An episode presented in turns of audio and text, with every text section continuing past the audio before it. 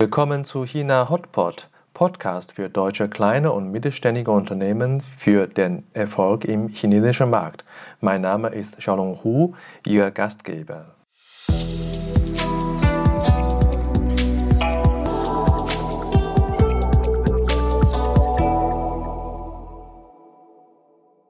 Hallo, willkommen zu China Hotpot, Episode 22. Heute bei uns zu Gast Dr. Stefan Justel, Geschäftsführer Storymaker China. Vor acht Jahren ist Stefan nach China mitgekommen. Seine Frau hat den Auftrag, eine Tochtergesellschaft einer deutschen Firma in Shanghai zu gründen und das China-Geschäft erfolgreich zu entwickeln. Heute ist Stefan Geschäftsführer seit drei Jahren der chinesische Tochter der Kommunikationsfirma Storymaker.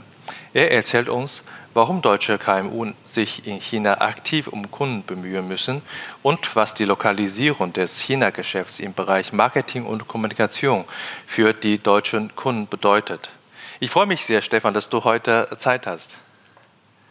Ja, Long, vielen Dank für die Einladung. Klasse, dass ich ähm, heute mit dir sprechen darf. Freut mich sehr. Ja, und wie hast du äh, deine Feiertage verbracht?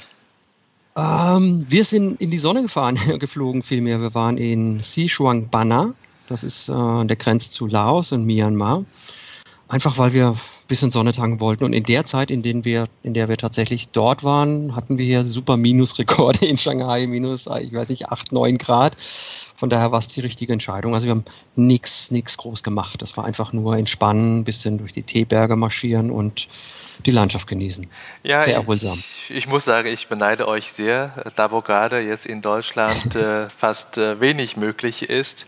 Und äh, selbst in Harz äh, stauen sich äh, die Autos, weil da etwas Schnee gibt. Also ich muss sagen, ihr habt wirklich äh, Glück im Moment.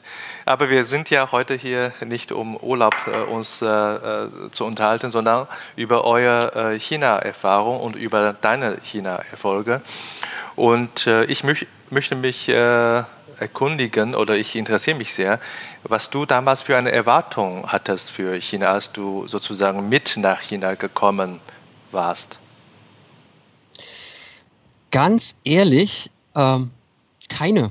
Wir hatten, ich hatte mich mit China gar nicht groß beschäftigt. Ähm, das, das ist einfach so reingeflattert. Meine Frau hatte damals das Angebot bekommen, ähm, Unternehmen aufzubauen und ähm, ich habe gesagt, gut, dann ähm, mach das und ich versuche irgendwie, dass ich da mitkomme. Und äh, die ersten zwei, drei Jahre bin ich noch beim alten Unternehmen geblieben. Da ich, bin ich dann gependelt, da war ich drei Monate in Shanghai und drei Monate in, damals in Heidelberg. Mhm.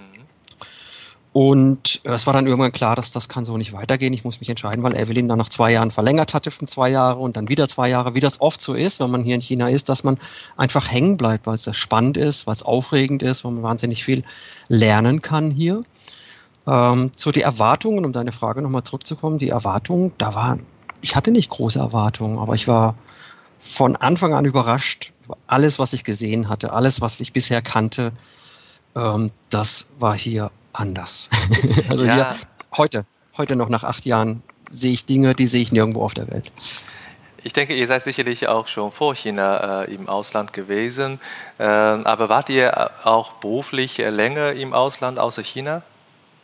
Nein, ich hatte mal in, in Schottland studiert für ein Jahr. Das war so eine Zeit, in der, in der ich einfach mal weg war aus Deutschland eine Zeit lang, aber das ist nicht zu vergleichen, A, natürlich mit, mit einer Arbeit im Ausland und B, natürlich nicht zu vergleichen mit, mit Asien, speziell China.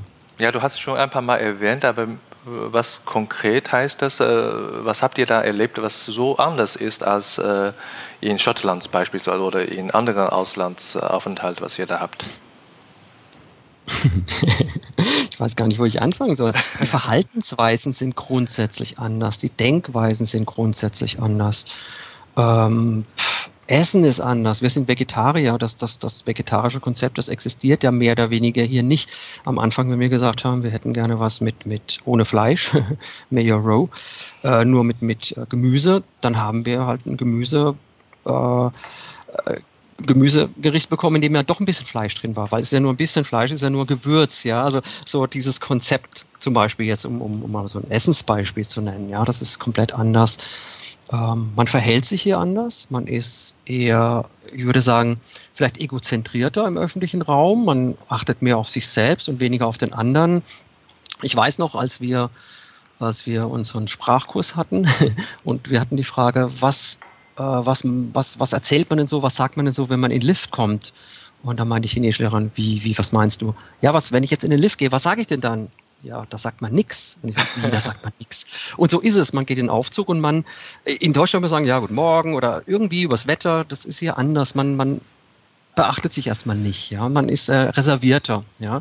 Ähm, wir Deutschen nehmen das vielleicht im ersten Schritt als unfreundlich wahr, aber es ist einfach eher eine, eine gewisse Reserviertheit erstmal. Und äh, wir haben die Erfahrung gemacht, wenn wir aktiv auf die Leute zugehen, wenn wir Guten Morgen sagen, ansprechen, dann ist plötzlich die Überraschung groß und vielleicht kommt dann auch ein, ein nettes Hallo zurück. Aber das passiert erstmal nicht. Also solche Dinge, die sind einfach anders. Verhalten im öffentlichen Raum ist definitiv anders als in Deutschland. Und wie bist du heute äh, im Fahrstuhl, wenn du in China bist? Ähm, manchmal bin ich sehr chinesisch und schaue auf mein Smartphone und ignoriere alle. Aber das ist nicht, das ist nicht meine Natur, das ist nicht unsere Natur. In der Regel schaue ich die Leute an, grüße, sag Hallo und meine Erfahrung ist, dann kommt auch was zurück. Ja, das ist so.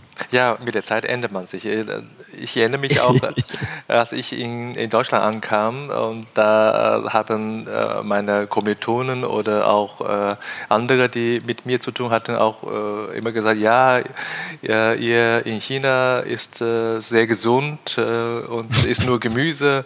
Da muss ich auch mein Lachen sozusagen zurückhalten.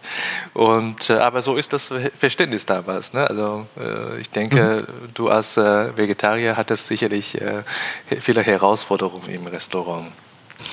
Ja, wobei ironischerweise das chinesische Essen ja auch sehr vegetarisch ist. Also man kriegt ja sehr, sehr viele Dinge. Du weißt das ja selber, wenn du im Restaurant bestellst, hast verschiedene Gerichte, hast du sehr viele Gemüse. Aber alles, was gefüllt ist, ist dann eben Fleisch drin. Jetzt haben wir über Urlaub und über Essen erzählt. Jetzt wollen wir etwas über Berufliches äh, uns äh, unterhalten. Und äh, ähm, was ist eigentlich Storymaker? Was, äh, äh, was macht ihr als äh, Dienstleistung?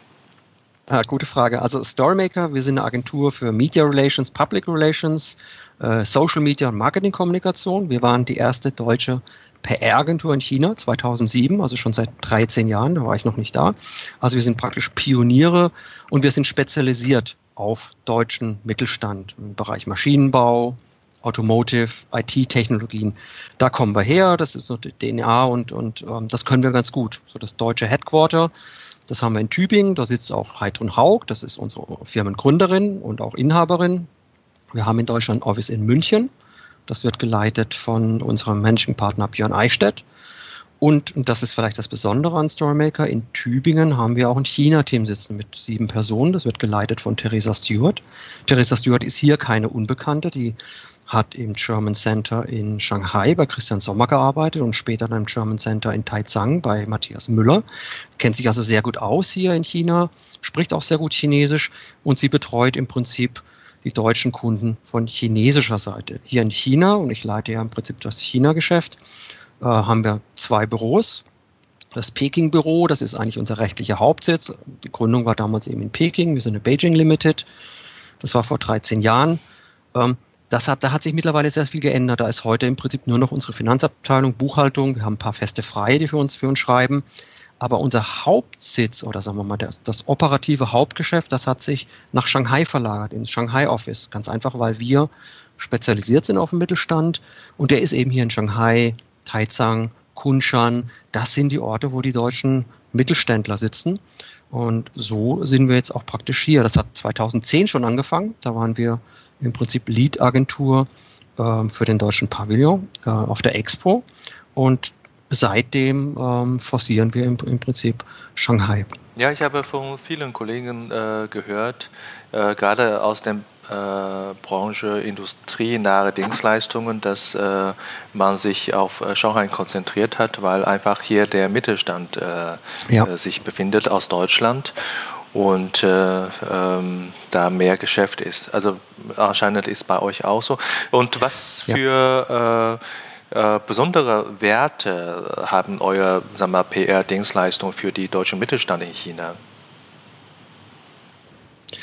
Ja, also was, was uns besonders macht, das ist im Prinzip, dass wir Brückenbauer sind, sagen wir es mal so. Ja, das heißt, wir sind ein deutschstämmiges Unternehmen mit deutschen Wurzeln, mit einem deutschen Geschäftsführer. Das heißt, wir verstehen die Deutschen in ihrer Denkweise, wir verstehen die deutschen Werte, deutsche Unternehmensphilosophien. Wir sind aber gleichzeitig auch ein chinesisches Unternehmen. Das heißt, ich bin der einzige Deutsche. Alle meine Mitarbeiter sind Chinesen und das muss so sein, weil wir hier in China am Markt sind. Wir müssen den chinesischen Markt verstehen. Ähm, wir müssen verstehen, wie die, wie die Denkweisen hier sind, wie die Leute hier vor Ort denken und welche Realitäten sie haben. Und das macht uns vielleicht dann auch besonders, dass wir ähm, mittlerweile, im, sagen wir es mal so, ähm, den, den deutschen Headquarter, den chinesischen Markt auch erklären oder erklären, warum ihre, ihre chinesischen Kollegen in China so handeln, warum gewisse Strategien vielleicht in China so nicht funktionieren, dass man es vielleicht anders machen muss, ähm, dass einfach äh, globale Vorgaben und Denkweisen von deutschen Akteuren in China ähm, verknüpft werden müssen mit Realitäten, die die äh, chinesischen Mitarbeiter hier vor Ort haben. Ja. Und das, das macht uns, glaube ich, besonders, dass wir beide Welten verstehen und sie ähm, verbinden können. Das eben ähm, auf kommunikativer Ebene. Mhm. Anfangs habe ich ja gesagt, du bist der Geschäftsführer heute äh, vom Storymaker in China. Äh, welche konkrete Aufgabe hast du äh, als Geschäftsführer, die insbesondere für den Kunden äh, von Bedeutung sind? Ja, ich würde sagen, ich bin Mädchen für alles. ähm, ja, also vielleicht auf einer anderen Ebene sagen, meine Aufgaben sind eher in der Strategie, ähm, Networking und dann Brückenbauer. Das ist das, was ich gerade eben gesagt habe. Strategie im Prinzip, dass, dass ich schaue, wo, wie müssen wir uns ausrichten, jetzt auch als Storymaker, dass wir uns weiterentwickeln, dass wir, dass wir ähm, hier von Wert sind für die Unternehmen. Ja. Das heißt, heute sind wir positioniert als der chinesische B2B Media Relations und Social Media Spezialist für den deutschen Mittelstand. Ähm, das, was ich gerade gesagt habe, wir verstehen einfach den Mittelstand, wir wissen, wo die Probleme liegen und wir wissen, wie man hier die Lösungen findet. Das können wir eigentlich richtig gut. Wie gesagt, da, da kommen wir her, dass die DNA. Äh, meine Aufgabe ist auch Networking. Das, das leitet sich einfach daraus ab, dass ich versuche, ähm, hier im Deutsch, in der deutschsprachigen Community die, die Verbindung aufzubauen und auszubauen gerade mit zentralen Institutionen äh, für uns wichtige und auch für die deutschen Unternehmen wichtige, wie zum Beispiel die German Chamber of Commerce in Shanghai, also die deutsche Außenhandelskammer. Mit der kooperieren wir. Da haben wir ähm, zusammen ein, ein, ein Kommunikationsforum entwickelt, das wir organisieren, eben auch mit Unicepta, das ist das Unternehmen meiner Frau. Ähm, das, das, das, das entwickeln wir und, und, und, und führen wir durch zusammen mit der Kammer. Ähm, wir sind Partner vom VDMA, Verband Deutscher Maschinen- und Anlagenbau, ein der größte Industrieverband in Europa. Und viele unserer Kunden sind da eben auch drin. Ja, also das ist sehr wichtig für uns. VDW ist wichtig, also Deutscher Werkzeug, Werk, äh, Werkzeugmaschinenfabriken. Ähm, da sind wir Partner. Wir äh, machen den EMO-Account, das ist Hannover, Hannover Messe WeChat-Account in Deutschland. Das machen die deutschen Kollegen. Und hier vor Ort eben dann kleiner Projekte. Wir arbeiten auch mit der GEZ zusammen, Gesellschaft für internationale Zusammenarbeit. Also wir versuchen hier schon in der deutschen Community unterwegs zu sein, ähm, ja, um auch mit unserer Leistung von Wert zu sein für die deutschen Unternehmen. Du hast ja schon ein paar interessante äh, Projekte angedeutet, aber wenn man jetzt äh, zusammenfassen würde, also zurückblicken würde, was sind da äh, die wichtigsten Erfolge von dir äh, oder, oder von Storymaker in, in China? Puh, gute Frage, die wichtigsten Erfolge. Also grundsätzlich würde ich sagen, ähm, was, was uns auszeichnet und wo wir den Unternehmen helfen, übergreifend ist bei der Lokalisierung von Kommunikationsstrategien, bei der Lokalisierung von lokalen, globalen Content und eben auch bei der Entwicklung von lokalem Content. Ich würde da, wenn das, wenn ich darf, würde ich da kurz ein bisschen ausholen, warum das so wichtig ist, ja, warum bitte. das besonders ist. Sehr gerne. Ähm, die globalen Kommunikationsstrategien, die wir, die wir bekommen, die wir auf den Tisch bekommen oder die chinesische Kollegen umsetzen müssen, die lassen sich eben nicht so einfach übertragen. Das ist vielleicht ein bisschen einfacher, wenn man, wenn man eine globale Strategie hat und rollt die dann aus in Deutschland, in Spanien, in Italien. Natürlich hat man Landesunterschiede, völlig klar, das ist immer so. Aber China ist halt komplett anders. Ja, das heißt, die Kultur ist, die Kultur ist anders, die Mentalität ist anders. Äh, die Kommunikationslandschaft ist eine komplett andere. Die rechtlichen Rahmenbedingungen sind anders. Ne? Fangen wir mit der, China, mit, mit der Firewall an. China hat die Great Firewall, das Golden Shield, das weißt du. Das heißt, Inhalte äh, von Webseiten, die können aus dem Ausland, die können entweder teilweise mhm. geblockt sein oder verlangsamt. Das heißt, wir haben hier kein Google, wir haben kein Facebook. Ja klar, das Twitter, sind, das sind ja ganz Instagram. praktische Herausforderungen, die man eigentlich vorher nicht wusste. Ne? Genau, genau. Und das ist der Punkt. So. Und jetzt, jetzt kommst du mit der globalen Strategie, die alles auf diese Medien ausgerichtet sind, die funktionieren aber nicht so. Und jetzt musst du schauen, äh, was sind denn die Kanäle, was sind denn die Medien, die ich nutzen muss, die ich nutzen kann, die für mich richtig sind, für mich wichtig sind. Das heißt, ähm, ich muss schauen, wer, wer, äh, welche Plattformen sind für mich relevant. Und ähm, da würde ich sagen, ist es definitiv für B2B-Unternehmen WeChat die absolute Nummer eins jetzt gerade auch im Business-to-Business-Bereich. Das heißt, WeChat hat ja gestartet als, als reiner Messenger, so wie, wie WhatsApp. Da kamen dann neue Funktionen dazu, wie, wie, wie, wie Meetings, äh, wie, wie ähm, Moments, ja, das ist dann praktisch wie Facebook. Dann kam Payment dazu und dann wurde es interessant. Und jetzt ging es in die Business, in den Business-Bereich. Dann kamen die Official Accounts dazu. Ja. Das heißt, dass die Official Accounts sind im Prinzip wie in Deutschland Website und Newsletter. Und das, das ist eben der große Unterschied. Die deutschen Strategien oder auch die westlichen Strategien sind eben ausgerichtet auf, ich habe eine Website, das ist mein Information Hub. Ähm, da muss ich die ganz, da muss ich den ganzen Traffic hinbekommen. Das schaffe ich durch E-Mail-Newsletter. Ich verschicke E-Mails, Newsletter, ich teaser die kurz an, die Artikel, die da verschickt werden, und dann komme ich auf die Website. Ähm, und da habe ich dann meine Customer Journey, da habe ich meine Daten, vielleicht über ein CRM-System, ob es jetzt HubSpot oder Salesforce ist, die übrigens hier nicht kompatibel sind mit, mhm. mit WeChat, ähm, und fange an, meine Marketing-Automation zu betreiben, also Targeted Marketing. Das funktioniert in China so nicht. Das ist anders. Ja. Das heißt, klar, man hat hier seine Website, Information ist wichtig. Es gibt auch Baidu Search, jetzt dann hier Baiduiert man, hier googelt man nicht, hier Baiduiert man, das ist eben die Suchmaschine hier. Die Leute, jetzt gerade auch in unserem Bereich, im klassischen B2B-Bereich, ähm, suchen tatsächlich nach Keywords die, die machen das tatsächlich, suchen, aber das Engagement mit den Kunden, mit den potenziellen Kunden, das läuft über WeChat, über mhm. WeChat-Follower, über Posts, die werden dann gelesen und geliked. Ähm, das, das ist das, was wir im Prinzip machen. Ja? Und ähm, wenn wir, wenn wir dann diese, diese WeChat Strategien für unsere Kunden aufsetzen. Da muss man eben auch wissen, einfach nur einen WeChat-Account zu haben, das reicht halt nicht aus. Ich weiß, ich weiß nicht, es gibt keine aktuellen Zahlen. Es werden weit über 20 Millionen, wahrscheinlich noch mehr WeChat-Accounts existieren. Mhm. Und das, das ist der entscheidende Punkt. Das heißt, ähm, ich als, als Unternehmen, meinetwegen als Maschinenbauer, ich habe einen Account, aber meine Konkurrenz ähm, im, in WeChat ist eben nicht nur der andere Maschinenbauer, weil ich konkurriere ja um die Aufmerksamkeit meiner, meiner, meiner Zielgruppe. Und die haben, die haben viel mehr andere WeChat-Accounts und die Aufmerksamkeit ist eben begrenzt. Das heißt, ich muss von Wert sein. Ich muss irgendwie äh, Mehrwert bringen. Und das ist das, was wir versuchen mit, mit, äh, mit unseren Leistungen, dass wir eben wenn wir zum Beispiel einen WeChat-Account aufsetzen, wenn wir Postings machen, Contentplan generieren, dass wir darauf achten, dass der von Wert ist, dass wir eben nicht nur äh, Produktinformationen posten, sondern dass wir hier einen Wert reinbringen. Ja, dass wir sagen, wir machen wir machen Interviews, wir machen Success Stories, äh, Kundenstories ähm, auf, auf China ausgerichtet. Ja. Mhm. Und wenn du mich jetzt nach, nach konkretem Erfolg fragst, kann ich sagen, äh, wir haben ein Unternehmen, das ist ein Chemieunternehmen, da haben wir den WeChat-Account übernommen und haben den eben neu aufgesetzt, neu strukturiert mit, äh, mit, mit Inhalten, die, die von Wert sind. Das wurde vorher einfach so ein bisschen nebenher gehandhabt und WeChat kann man nicht nebenher handhaben, dass das funktioniert nicht. Da hatten wir in den ersten zwei Monaten hatten wir 200, 221 Prozent mehr Follower. Einfach durch guten Content. Das, das ist teilweise möglich. Wir hatten 52, ich habe es mir aufgeschrieben, 52 Prozent ähm, äh, unsere Artikel wurden auf Moments geteilt. Ja, das heißt, die Leute haben den Artikel gelesen und fanden den so gut, dass sie den auf Moments gestellt haben, dass den eben auch andere sehen. Das Moments ist eben wie, wie Facebook im Prinzip. Mhm. Ich kann da, kann da äh, Inhalte aufstellen. Ja, wir hatten viermal mehr Likes. Also das wären jetzt konkrete, wenn du mich nach konkreten Zahlen fragst, einfach mal konkrete Zahlen von einem Unternehmen.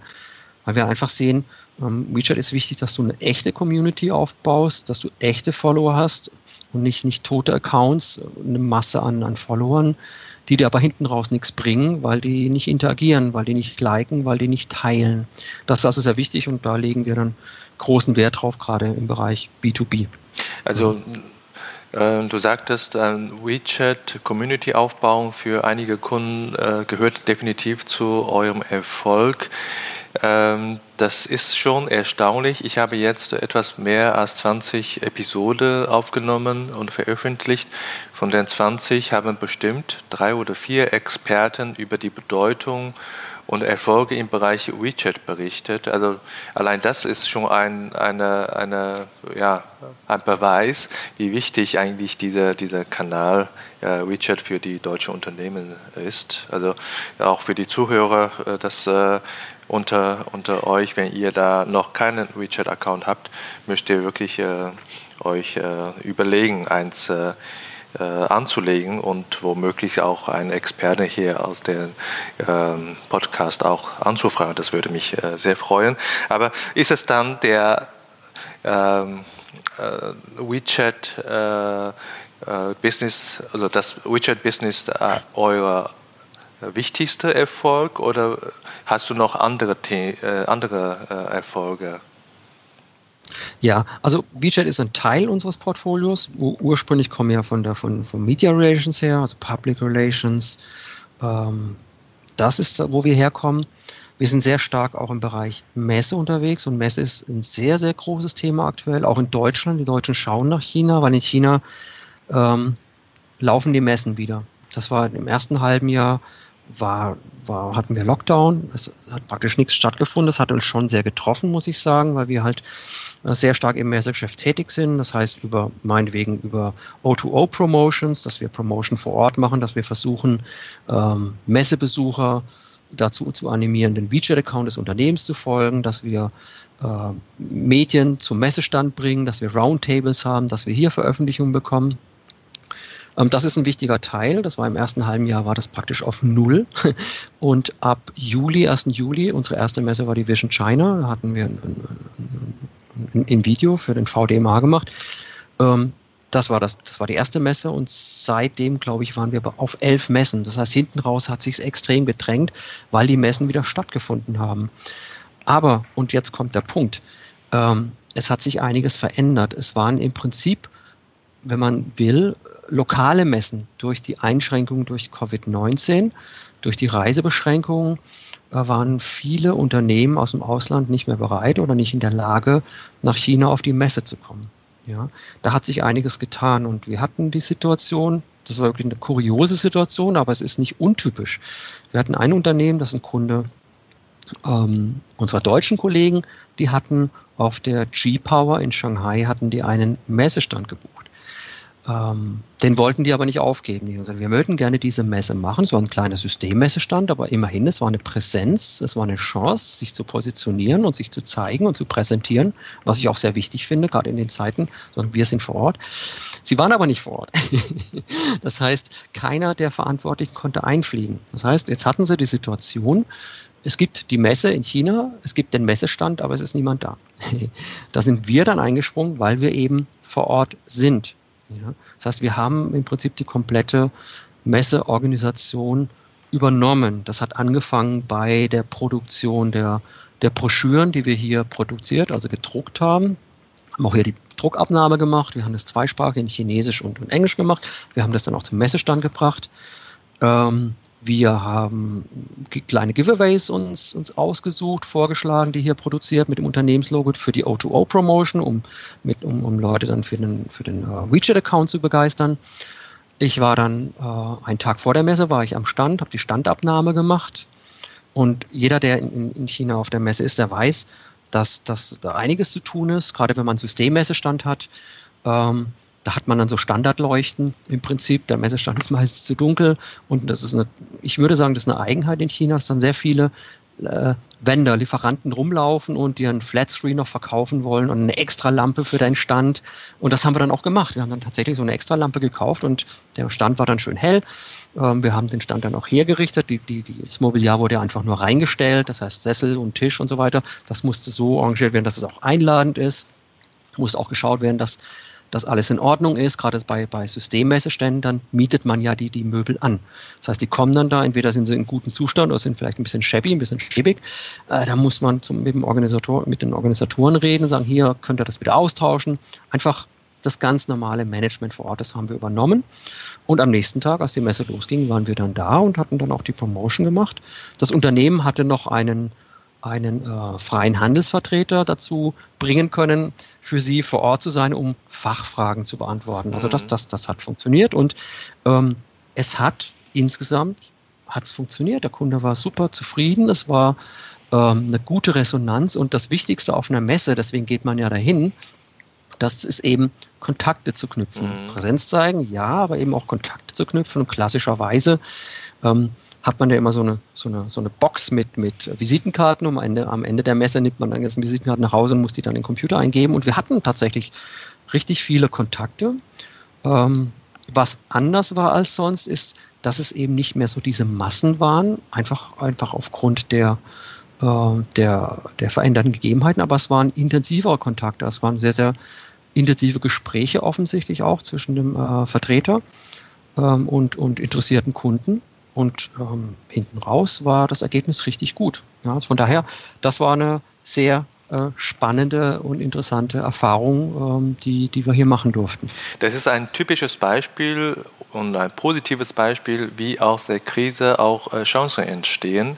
Und darüber hinaus ein Beispiel, äh, dass ein KMU durchaus äh, sehr gute Chance in äh, deutsch-chinesische Wirtschaftsumfeld haben kann, wenn man bestimmte äh, Fähigkeit hat. Und äh, das ist eine super Einleitung zu meiner nächsten Frage eigentlich. Ähm, wo siehst du eigentlich die äh, wichtigsten Kompetenzen eines KMU äh, aus Deutschland, die in China erfolgreich sein möchte. Äh, was sind die sagen wir, Erfolgsfaktoren? Erfolgsfaktoren. Ähm, also grundsätzlich, was uns allen aufgefallen ist, die wir hier nach China kommen und hier auch in China leben, ist die Geschwindigkeit. Das ist atemberaubend, das ist wirklich Highspeed und ich glaube, das ist das, was deutsche Unternehmen auch verinnerlichen müssen und was sie auch lernen oder akzeptieren müssen, dass sie alles viel, viel, viel schneller geht und dass wir Deutschen auch schneller sein müssen, um auch eine Chance zu haben, auch als KMUs. Ähm, Darf ich mal das heißt grundsätzlich, kurz, kurz einhaken? Ja. Ich denke, das, was du vorhin gesagt hast, ist auch ein gutes Beispiel, dass man auch schnell sein muss. Ne? Also ich denke, mhm. dass ihr da in der kurzen Zeit euch so organisiert habt, diese Messeunterstützung äh, anzubieten oder umzusetzen. Das ist auch nicht äh, so einfach gewesen, aber ihr habt es einfach gemacht. Deswegen habt ihr auch riesen Erfolg. Äh, vielen Dank. Ähm, ja, Flexibilität. Ich glaube, das ist ein guter Punkt, den du ansprichst. Flexibilität, das ist was, was wir in China hier lernen, was man zeigen muss ähm, und einfach machen. Das, das, das, was du jetzt gesagt hast, wir haben es einfach gemacht, das ist sehr, sehr chinesisch, einfach machen. Die deutsche Denkweise ist eher so, ich habe ein Ziel, ich überlege mir Schritt eins, zwei, drei, vier, wie komme ich da hin? Ich habe eine Entwicklung, ich will das perfekte Produkt auf den Markt bringen, jede Eventualität, die muss vorher durchdacht sein. Und erst wenn ich das Gefühl habe, das ist 100% perfekt, dann gehe ich damit auf den Markt. Das ist eine sehr, sehr deutsche Denkweise. Ähm, und die Chinesen denken da anders. Sie sind pragmatischer. Die gehen auf den Markt und passen dann Produkte im Laufe und auch im Laufen an. Die sind bereits auf dem Markt. Und äh, ironischerweise ist das eine der, der äh, Grund, grundlegenden Marketingregeln, würde ich sagen. Das heißt, uh, it's better to be first than it's better to be better. Ja?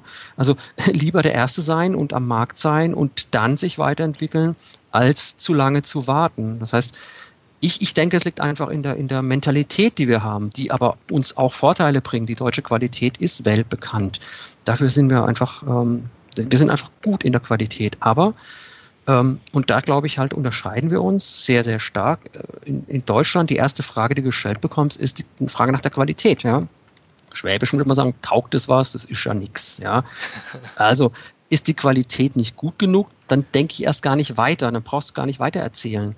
Und die Chinesen haben das auch, du brauchst nicht weiter erzählen. Die haben aber eine andere Frage. Die fragen, was kostet mich das denn? Ja, und wenn du da zu teuer bist, dann sagen die, ja, der Preis ist so, da denke ich erst gar nicht weiter. So.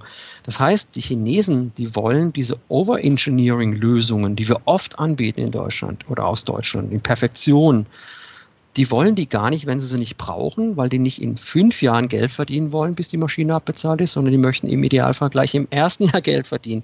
Also muss die Maschine nicht so teuer sein, die muss einfach nur das bringen, was gewährleistet sein muss. Ja.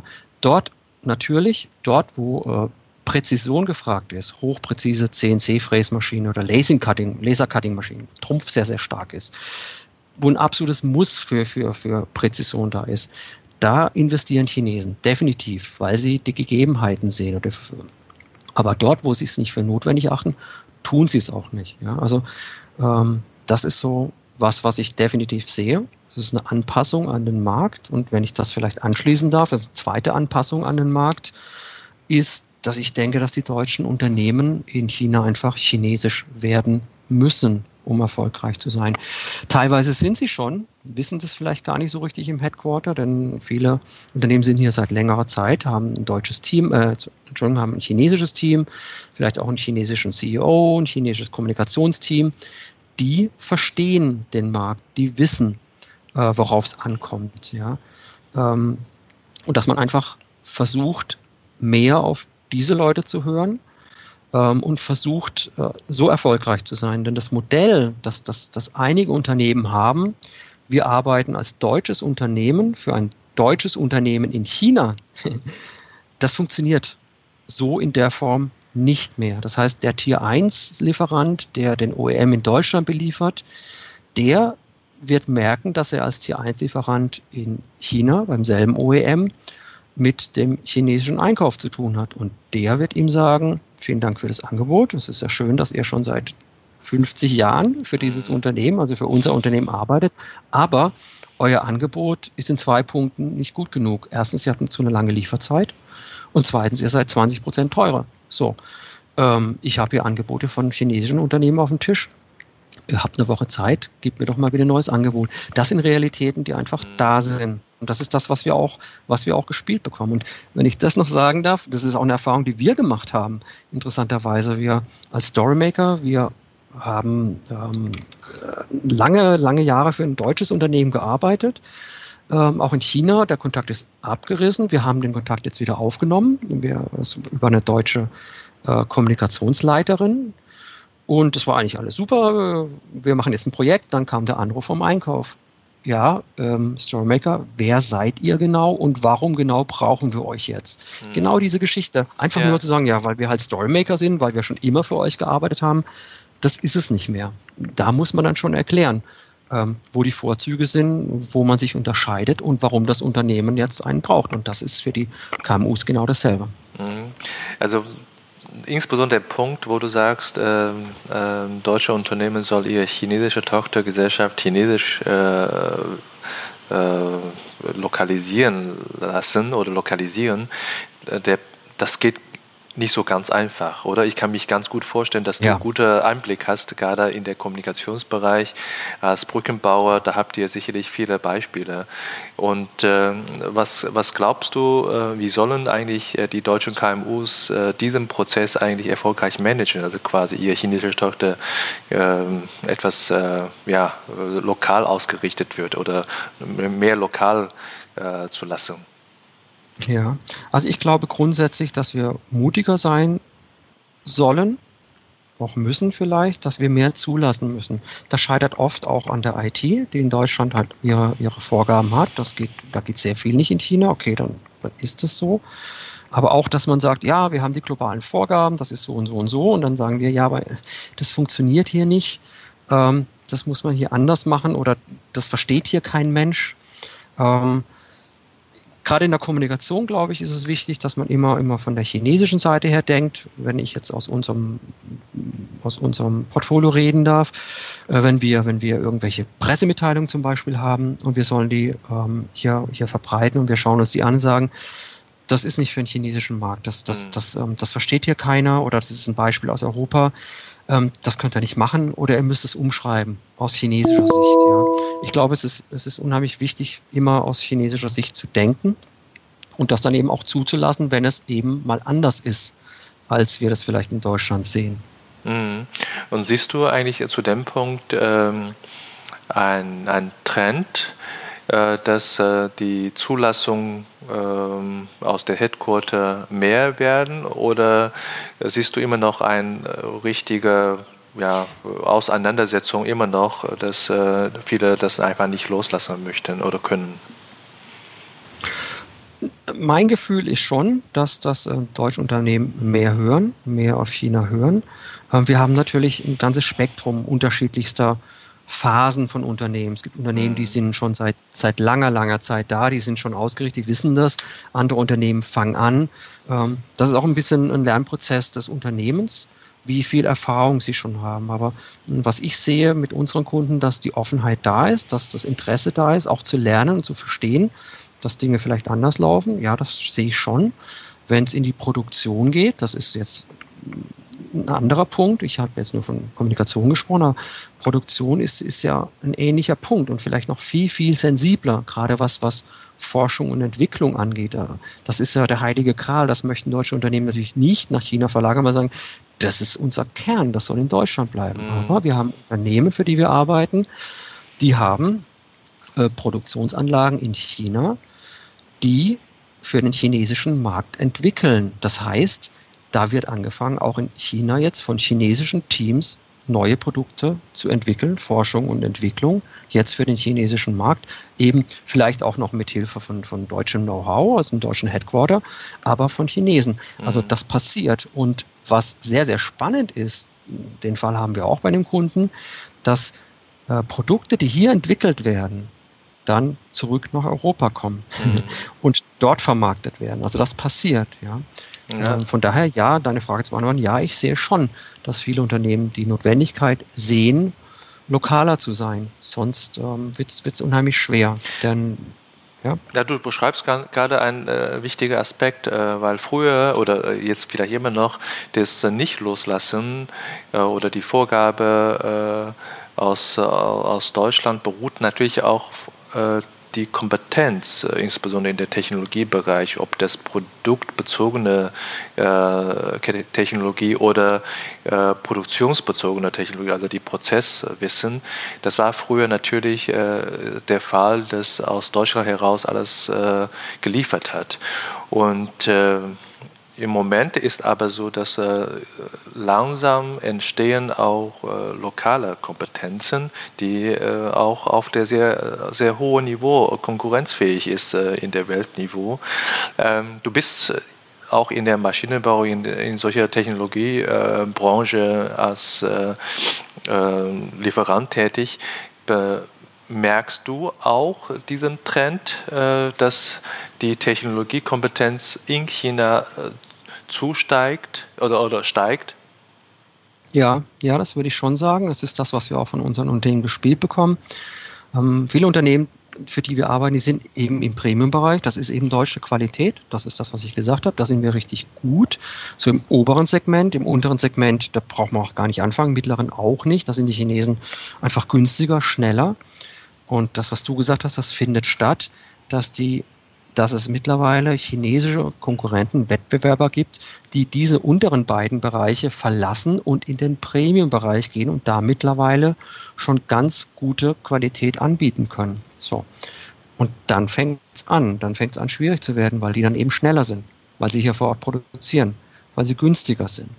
Ähm, das, das merken die Unternehmen schon. Ja, also da findet ein Trend statt, dass ähm, ja, Unternehmen sagen, wir hatten früher nur ausländische Wettbewerber in unserem Markt, mittlerweile im Premium-Markt. Mittlerweile haben wir ein oder zwei chinesische Wettbewerber. Ähm, das kommt, das ist überhaupt keine Frage. Das, das, wird, das wird eher noch zunehmen. Ja, also und dann kommen wir wieder zur Lokalisierung. Schon ganz kurz, dann kommen wir noch zur Lokalisierung. Dann musst du als deutsches Unternehmen dann doch ähm, chinesisch werden, dann doch hier produzieren, dann doch schneller sein, dann doch den besseren Preis anbieten können und nicht lange aus Deutschland ähm, Produkte verschiffen. Ja, und ich denke, das ist äh, gerade heute ist äh, wichtig, gerade nach Corona oder während der Corona-Phase äh, hat China sich schnell erholt. Der Markt ist also umso wichtiger für viele deutsche Unternehmen, wenn die auch exportorientiert sind. Viele sind ja exportorientiert und äh, um da erfolgreich zu sein, äh, kann man nicht nur auf das äh, Potenzial, was in China ist, schielen, sondern auch muss sich verändern, um in China erfolgreich zu sein. Es gibt ja ein deutsches Sprichwort, äh, wer nicht mit der Zeit geht, der geht mit der Zeit. Also ich denke, das passt ganz gut. das kannte ich jetzt noch nicht, aber gefällt mir jetzt gut. Das, äh, äh, das passt echt ganz gut in der Situation. Und äh, ich merke, das ist ein interessantes Thema. Wir können äh, stundenlang darüber plaudern, aber so viel Zeit möchte ich äh, heute zumindest nicht mehr lassen. Ich komme langsam zu unserem letzten, letzten Abschnitt unserer, unserem Gespräch über, über deine Zukunftspläne. Ähm, falls du, du hast ja natürlich jetzt hier in China oder ihr als Paar vieles erlebt, als Familie vieles erlebt äh, und vieles äh, selber gemacht. Sollte eines Tages, äh, dass ihr doch, oder in, in dem Fall, in dem Gespräch du, solltest du doch nicht in China äh, bist äh, oder sein wirst. Und welche, welche Art von Tätigkeit würde würd dich noch reizen? Das ist eine sehr gute Frage. ähm, ich glaube, das ist auch eine chinesische Denkweise. Du lebst hier im Prinzip von Tag zu Tag. Du hast gar nicht so diese langfristigen äh, Ziele. Äh, die hast du vielleicht schon, aber du bist so, du bist so eingebunden in das Tagesgeschäft, dass du dich damit auseinandersetzt. Also im Moment denke ich eher an den Erfolg von Storymaker hier in, in, in China. Also wir haben einiges aufgebaut wieder. Und das würde ich gerne vorantreiben. Und wenn das mal nicht mehr wäre, also was ich auf jeden Fall sagen kann, ist, dass uns Asien ähm, sehr gut gefällt, dass uns das sehr angetan hat hier, dass wir gerne in Asien bleiben würden. Also wir können uns vorstellen, dass wir in absehbarer Zeit erstmal nicht nach Deutschland zurückkehren. Asien ist einfach sehr, sehr spannend, äh, sehr schnelllebig und ähm, dadurch, dass wir in, in Deutschland, Europa so oft bereits auf einem extrem hohen Niveau sind, gibt's halt auch relativ wenig Veränderungen. Es gibt sehr viele starre Korsetts und das ist in, in Asien ein bisschen anders. Da gibt's einiges aufzuholen. Da ist auch der Wille da zu wachsen, sich zu verändern, weil Veränderung in dem Fall ja was Positives ist. In Deutschland ist es ja eher so, gibt's was Neues? Nee, gibt nichts Neues, Gott sei Dank. ja, weil wir einfach schon, weil uns geht's einfach schon so gut. Und jede Veränderung ist für uns eher eine Bedrohung. In Asien ist jede Veränderung erstmal super. Ja, und das ist auch vielleicht ein Unterschied zu, zu den Chinesen. Die Chinesen sagen Veränderung, super, her mit. Ja, und die hier in Deutschland sagen Veränderung, nee, nee, danke, wollen wir nicht. Ähm, und von daher würde ich sagen, ja, es, ich weiß nicht genau, was es sein sollte oder könnte. Soweit habe ich ehrlich gesagt noch nicht gedacht, aber Asien, glaube ich, das, das liegt uns am Herzen, da würden wir gerne bleiben. Ja, sehr schön. Das ist, äh, das ist ein schöne, äh, schönes Gefühl, dass ihr sozusagen äh, das Zuhause in Asien findet. Das finde ich natürlich toll.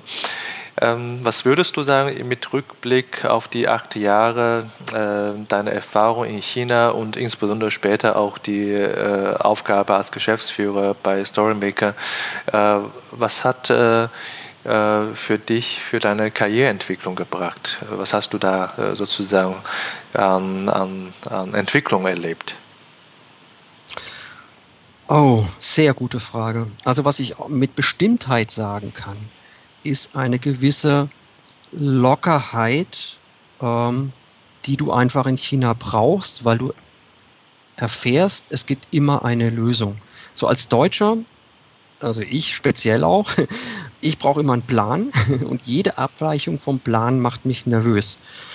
So kannst du aber in China nicht agieren. Das kannst du gerade vergessen, weil in China läuft nichts nach deinem Plan.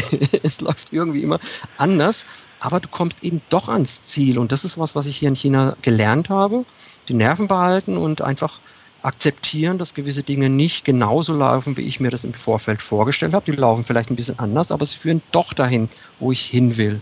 Das heißt, du hast einen gewissen Pragmatismus auch zum Ziel zu kommen. Ja? Ähm, das ist was, was ich auf jeden Fall gelernt habe. Ich glaube, was auch als glaube ich, als, als, als Management-Erfahrung gut ist, dass man immer diese, ähm, diese positive, diesen positiven Eindruck hat, es, es, es findet sich was. Und das ist auch was, was du weitergibst an deine Mitarbeiter, dass du diese positive Ausstrahlung hast, diese Zuversicht ausstrahlst. Das ist auch das, was du von deinen Mitarbeitern brauchst, wenn du selber zweifelst und das als, als, als Führungsperson zeigst.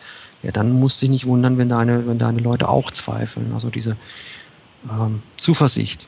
Ja, aber eben auch durch Erfahrung, nicht einfach blinde Hoffnung und Naivität. Das würde ich nicht sagen, sondern es ist wirklich die Erfahrung, in China gibt es immer einen Weg. Ja, und den muss man eben finden. Ja, zum Schluss habe ich noch ein paar persönliche Fragen. Und äh, das sind äh, so äh, einfache Frage, um äh, dich besser kennenzulernen und brauche nicht so äh, lange Antwort. Ähm, Du als äh, WeChat-Experte und in deiner WeChat-Kontaktliste sind das mehr Chinesen als Kontakte oder eher internationale Kontakte? Ähm, ich würde sagen, es hält sich die Waage, einfach aufgrund dessen, dass WeChat, und das kommt eben, das habe ich vorhin nicht gesagt, WeChat ist, wenn mein persönlicher Account ist, mein persönlicher Account, aber es vermischt sich im Business. Ja, du hast sehr viele Business-Kontakte und da wir sehr viel mit deutschen Unternehmen arbeiten und international, habe ich natürlich auch sehr viele internationale Kontakte. Also ich denke, es ist 50-50. Hast du geregelte Arbeitszeit oder nimmst du Arbeit mit nach Hause und am Wochenende? Ähm, leider ja, leider ja. Also ich denke, meine Arbeitszeiten sind eher so 12, 13 Stunden, 14, das ist eher normal. Das ist aber auch ein typisches Expat-Leben. Ich glaube, alle Expats, die hier sind, die arbeiten mehr als in Deutschland. In Deutschland habe ich acht Stunden gearbeitet, das kann ich ja gerade vergessen. ja, und wenn du in äh, China unterwegs bist, im, äh, im Hotel, äh, in Deutschland darf man gerade nicht äh, bereisen, aber in China darf man ja, äh, nimmst du dann äh, internationales Frühstück oder, oder, inter, oder chinesisches Frühstück? Beides. Das hängt wirklich, das ist Tagesform. Okay. ja, also äh, ich liebe ja Käse. Und Käse ist sehr, sehr schwer zu bekommen. Und wenn ich in einem internationalen Hotel bin, da ist eine gute Käseplatte, dann kommt das auf meinen Teller garantiert. Wenn du jetzt äh, in 2020 war nicht möglich, aber wenn du mal in Deutschland unterwegs bist, äh, privat oder geschäftlich, was vermisst du aus China? WeChat.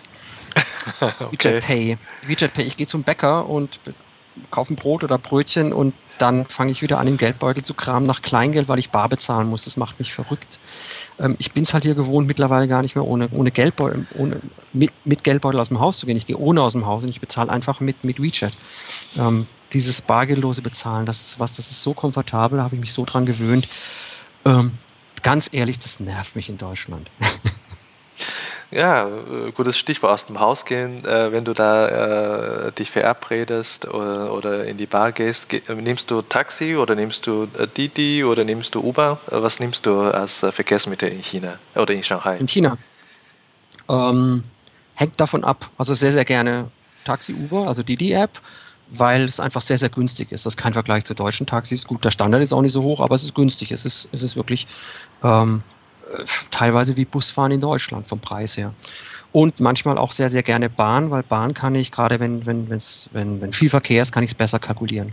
Also hier, du weißt es ja in Shanghai, wenn hier Rush Hour ist, dann drehst du durch. Dann nehme ich lieber die Bahn und dann weiß ich, wann ich ankomme. Sehr schön. Ja, Stefan, vielen Dank für deine Zeit. Ich äh, habe nur allerletzte Frage. Ist, hast du vielleicht äh, eine Expertin oder eine weitere Expertin, der oder die äh, auch Interesse hat, an äh, meinem Interview teilzunehmen? Ähm, ja, und das hört sich jetzt lustig an. Meine Frau.